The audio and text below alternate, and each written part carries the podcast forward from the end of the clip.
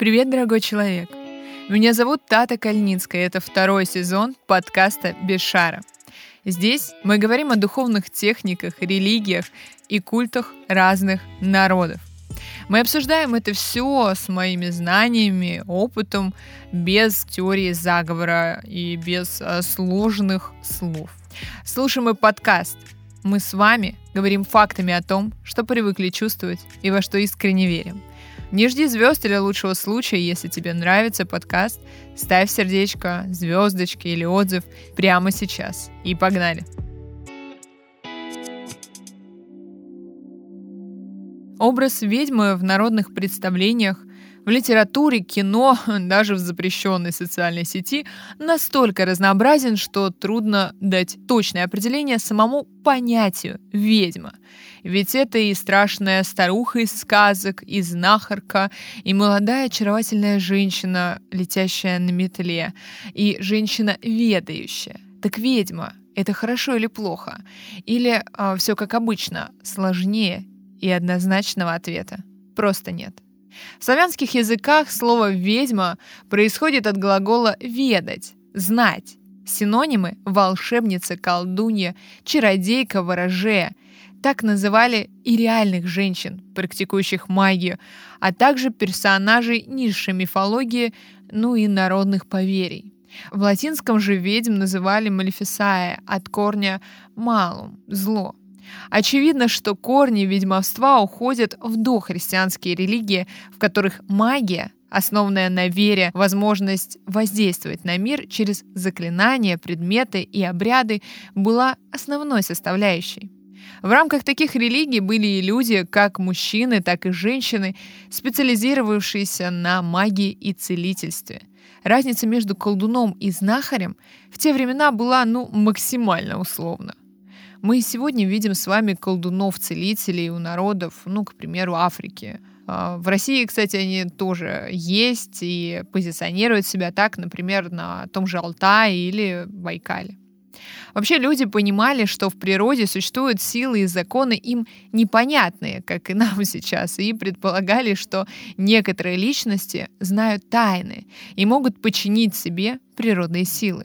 Отношение к таким избранным и в древние времена было, ну, весьма неоднозначным.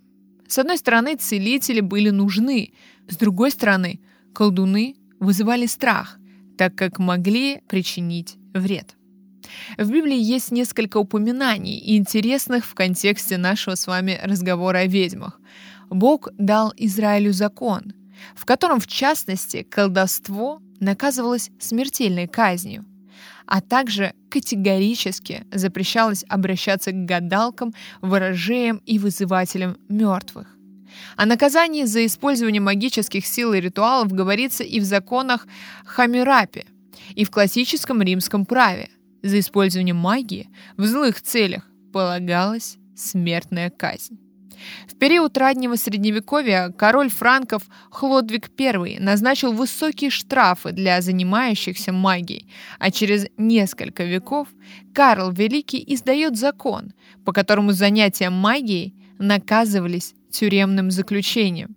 Здесь очень смешная, двойственная история, как и вся наша жизнь. Ведь правители, которые делали серьезные и жесткие законы, которые считались агностиками, неверующими ни во что, сами по себе зачастую имели придворных магов, колдунов и гадателей. Но мы, конечно, позже с вами об этом поговорим, потому что это вообще отдельный выпуск о эзотериках при дворе. Но мы должны иметь это в виду, понимая, что все, кто громче всего кричал, все именно этим и пользовались собственно, ничего э, сквозь века и не меняется.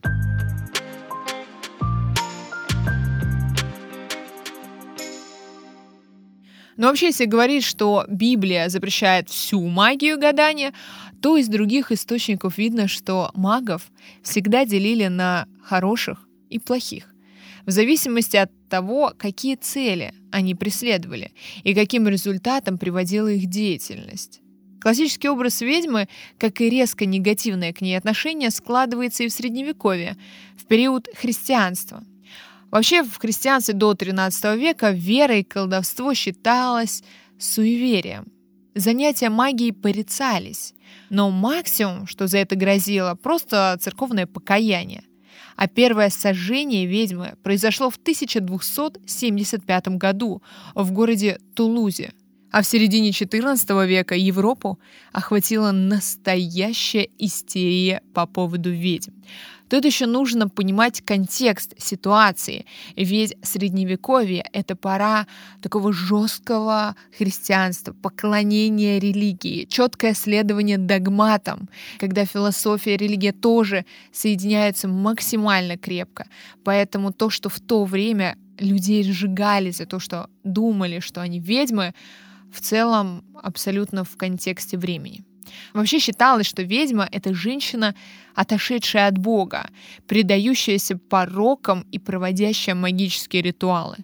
Конечно же, они думали, что она продала душу дьяволу, стремится причинить всем вред и умеет оборачиваться в разных животных.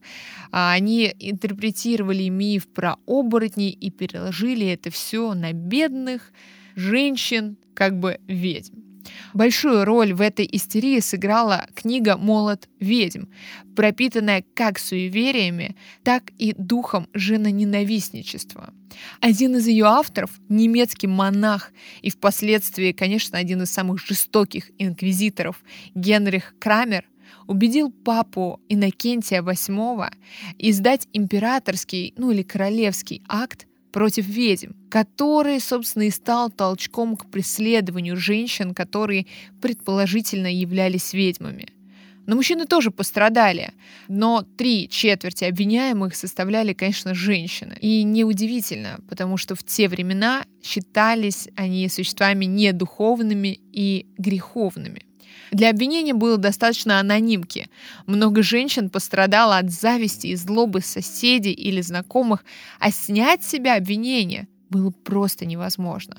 Попасть на костер могли как бедные, так богатые и знатные. Католической церкви охота на ведьм была очень выгодна. Имущество жертв конфисковали в ее пользу. Церковный авторитет укреплялся, ну пусть и на основании страха. Что касается общества, то можно сказать, что убеждение в том, что колдовство греховно, не было основной причиной охоты на ведьм. Люди боялись, что им нанесут вред. К тому же нужны были козлы отпущения, на которых можно было свалить вину за любое бедствие, а ретроградного Меркурия тогда, как мы понимаем, еще не было. А так нужно было обоснование для того, чтобы изгонять из своей среды тех, кто не похож на большинство. Вообще сама книга «Молот ведьм» продается до сих пор, я ее читала, и могу вам сказать, что более жестокой книги я не видела давно. Но в рамках понимания исторических процессов, конечно, она обязательно, особенно людям, которые интересуются религией или мистикой.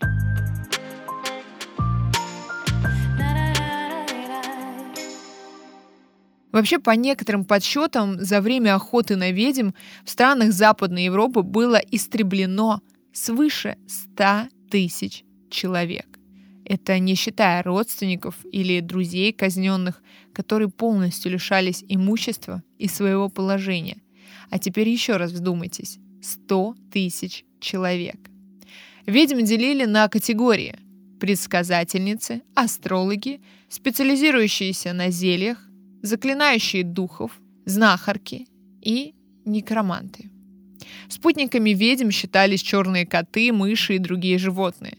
Они как будто помогали ведьмам в их колдовских делах, за что та кормила их своим молоком или кровью. Ведьмам приписывались самые страшные преступления, от совокупления с самим сатаной до убийства младенцев. Шабаш – Собрание ведьм устраивалось чаще по субботам. Отсюда и название. На еврейском «шаббат» — суббота. Иногда по средам и пятницам. В каждой стране у ведьм были излюбленные места. Вспомним Лысую гору, да? Помимо разгульного пиршества на шабаше ведьмы давали отчет перед высшей нечистой силой и получали от нее различные зелья и силу творить колдовство. Описаний шабашей достаточно, но они Вымысел. Записанные со слов жертв Инквизиции под пытками. Но некоторые основания у истории о шабашах все же есть. Дело в том, что в христианской Европе продолжали отмечать некоторые языческие праздники. Причем порой, конечно, ночью, ведь днем надо было работать. Церкви это могло рассматриваться как веселье во славу сатаны. Так что отчасти истребление ведьм было борьбой церкви против народной культуры, связанной с дохристианскими верованиями. Подвергаемые пыткам женщины сознавались в любых немыслимых деяниях, придумывали любые ужасы, лишь бы мучение прекратилось смертью. Их рассказы записывались, распространялись, истерия набирала обороты. Тех, кого на самом деле можно было назвать ведьмами, среди обвиняемых было меньшинство. Под колеса инквизиции попадали случайные жертвы, психологически больные, неугодное обществу. В итоге в Западной Европе так называемых ведьм жестко преследовали. Обвиняли в общении с дьяволом, отречении от христианской веры, пытали, сжигали. Преступлением являлось само занятие магией, вне зависимости от того, несло оно зло или нет. На Руси, конечно, инквизиции не было, но ведьм судили за конкретный нанесенный вред. Дело разбиралось без привлечения представителей церкви. Но все же колдовство считалось тяжким преступлением, а виновных сжигали, уничтожали их дома и все предметы, относящиеся к их ремеслу. Нередко устраивался самосуд. Ведьму в лучшем случае изгоняли, в худшем убивали. В разных странах складывалось несколько различные представления о ведьмах. В России оно, по крайней мере, со средневековья, было отрицательным. Вот, например, как описывал колдунью Даль. Бледное, морщинистое лицо. Крючковатый нос, который ловит всяческие запахи. Большие, алчные губы. Каждый глаз по пятаку. Неподвижные веки, которые не может пошевелить даже направленный в глаза солнечный луч. Вот портрет нечестивого существа в облике ведьмы без участия которой не обходилось ни одно нехорошее дело на земле. К этому описанию мы должны понимать, что в те времена большого верования в христианство и в религии было сложно многим людям понять и поверить, что тот же Бог который дает им блага, может также забирать и наказывать. И поэтому нужно было найти того, на кого можно спустить все зло за плохие вещи, которые происходят в мире. Как знаете, в той а, шутке дети где-то голодают, а виноват ты. Так и бедные ведьмы. Согласно русскому фольклору, ведьма рождалась с маленьким собачьим хвостом. И чем больше она занималась колдовством, тем длиннее этот хвост становился.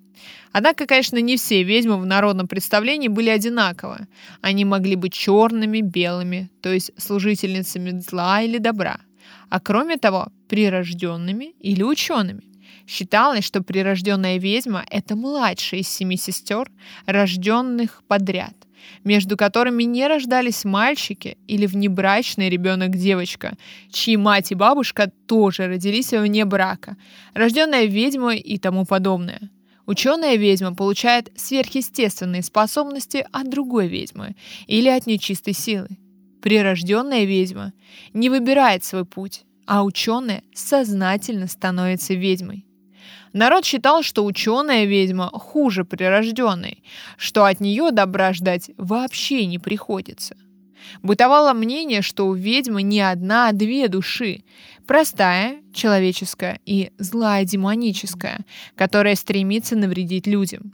Особенно опасны ведьмы на крупные праздники. Ивана Купалу, Благовещение, Пасху и так далее – а также в новолуние, грозовые ночи.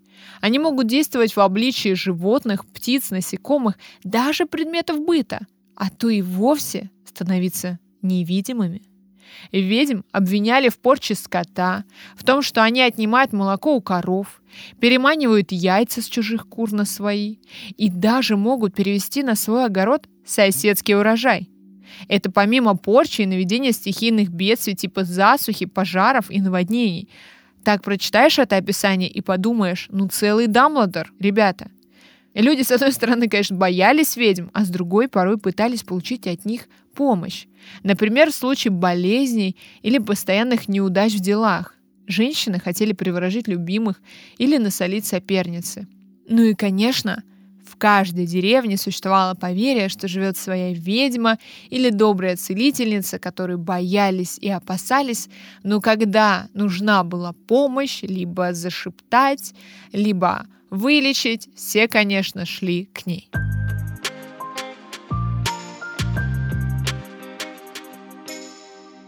От ведьм защищались оберегами, освещенными свечами, рисовали на дверях кресты, проводили всяческие обряды. Немало было и способов распознать ведьму. Например, считалось, что ведьмы не тонут. Поэтому при необходимости выявить злодейку женщин загоняли в водоем. Живет ведьма чаще на окраине деревни, подальше от людей. У нее особенный характер. Она может быть злопамятной, гордой, независимой и неразговорчивой. Собственно, если вы вдруг женщина и интроверт, мы поняли. Вы, видимо, ведьма. Конечно, она не может, ведьма, да, не может спокойно пребывать в церкви, поворачиваться спиной к алтарю. Она не идет с крестным ходом. Не просто ведьме и умереть. Смерть не приходит к ним, пока они не передадут кому-то свою силу. Но и после смерти, конечно, ведьма может выходить из гроба. Кстати, я до сих пор а, знаю, что есть кладбище в России, например, в Таганроге, где некоторые гробы обернутые цепью и внутри по легендам, потому что внутри мы не смотрели, внутри по легендам там все исцарапано. А обернутые они цепью, сами гробы для того, чтобы, собственно, ведьмы или нечистые силы, которые там похоронены, не смогли оттуда выйти. То есть такие вещи э, происходят либо до сих пор, либо они происходили там в недалеком прошлом. Но какими же были они, ведьмы? Вот несколько примеров из истории. Французская повитуха Катрин Монвуазен, прозванная Лявуазен, овдовев, стала зарабатывать на гадании, вызывании духов, приворотных зельях и ядах, как смертельных, так и для провоцирования абортов. Ее клиентками были даже жены версальских придворных. Одна из них проболталась. Катрин арестовали, пытали и публично сожгли. Шотландка Изабель Гоуди добровольно созналась в занятиях колдовством и поклонении дьяволу, подробно описывал шабуши и ведьмовские практики. Это один из тех случаев, когда уже невозможно выяснить, действительно ли она была ведьмой или оговорила себя вследствие психологических проблем. Что произошло с ней после суда, нам неизвестно. Шведка Малин Мацдотер. Она считалась целительницей и ведьмой. Рассказывает, что однажды к ней обратились с просьбой отомстить за убийство родственника, и она вызвала демона, который убил виновника. Ее семейная жизнь была несчастной. После второго замужества ее покинули дочери, а одна из них обвинила мать в колдовстве, и ее сожгли заживо. Мэри Бейтман, жившая в Йоркшире, открыто занималась предсказаниями и заявляла о своих связях с потусторонним миром. Она продавала зелья для лечения болезней и прилично зарабатывала на этом. Всему пришел конец, когда одна из ее пациенток умерла, и муж подал суд. В зельях обнаружился яд, и дело кончилось виселицей. Начиная с XVIII века колдовство теряет былую значимость. Среди образованных людей оно уже не считается суеверием. Судебные процессы практически прекращаются. С другой стороны, романтизм заинтересовывается ведьмами как художественным или литературным мотивом. В 1862 году вышла в свет книга, посвященная ведьмам французского историка и публициста Жюля Мишле. Сам он характеризовал ее как гимн женщине, благодетельнице и жертве. Ведьма предстает там как бунтовщица, революционер, но в то же время и жертва. Магия и персонажи с ней связанные служили источником вдохновения поэтов и композиторов.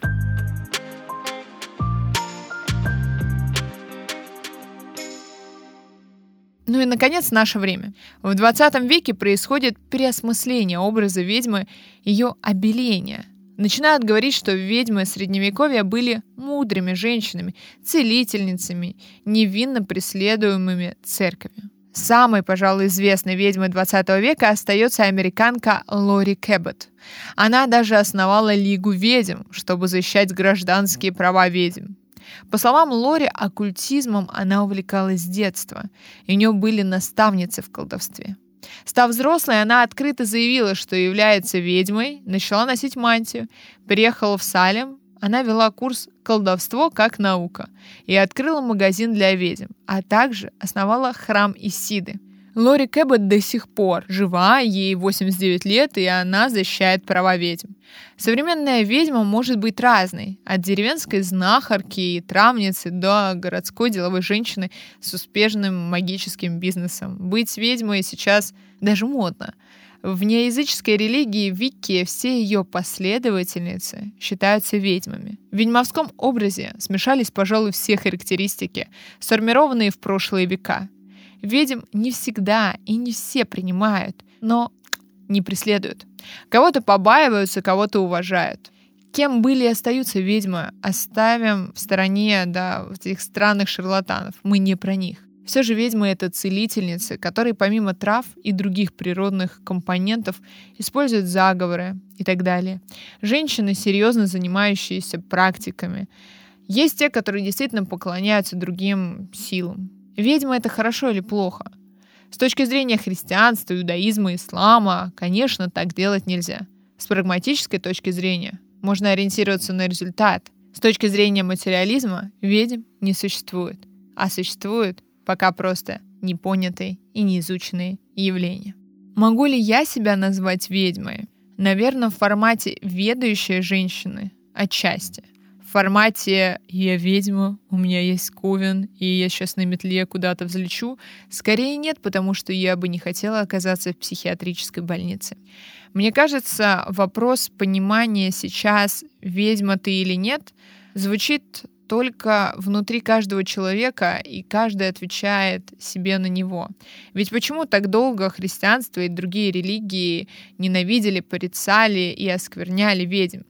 Потому что религия — это все-таки про общность, это про людей, которых много, и они соединены между собой одной общей идеей. В то же самое время, когда ведьмы — это про индивидуальность, целостность, это про свое мнение и про свой личный путь.